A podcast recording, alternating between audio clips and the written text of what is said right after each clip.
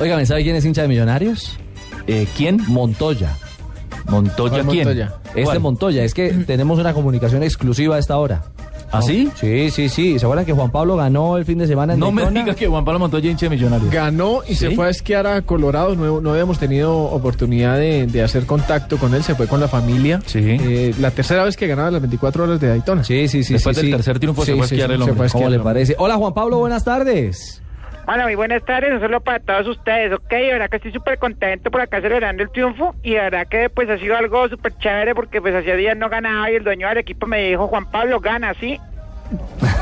bueno, afortunadamente pues eh, no tuve problemas con el carro porque Sí. no se me fundieron los frenos, el alerón trasero funcionó muy bien, el suministro de gasolina fue bastante rápido en los pits y me funcionó bien el alerón delantero, el alerón trasero y el alerón llanero, ¿ok?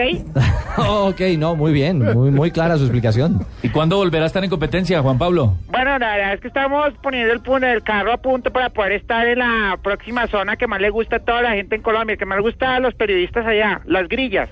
Eh, De, de todos modos, hermano, un saludo para todos ustedes y la verdad que espero estar figurando próximamente otra vez en lo más alto de, las, de los podios en las carreras de la próxima NASCAR, ¿ok? Pues Juan Pablo, mil gracias por esta comunicación con Blue Radio, con Blog Deportivo aquí en Colombia. ¿De dónde me estaban llamando? De Colombia, Juan Pablo, de Blue Radio, Blue ¿De qué Radio. emisora? Blue Radio, señor, Blue Radio. ¿Blue Radio qué es, hermano? Pues una emisora, señor. Connie, no me vuelvas a pasar llamadas de emisoras por ahí que no saben a dónde son, ¿ok? Que Esteban, hermano, no vuelvan a pasar ese tipo de peligros. Ave María.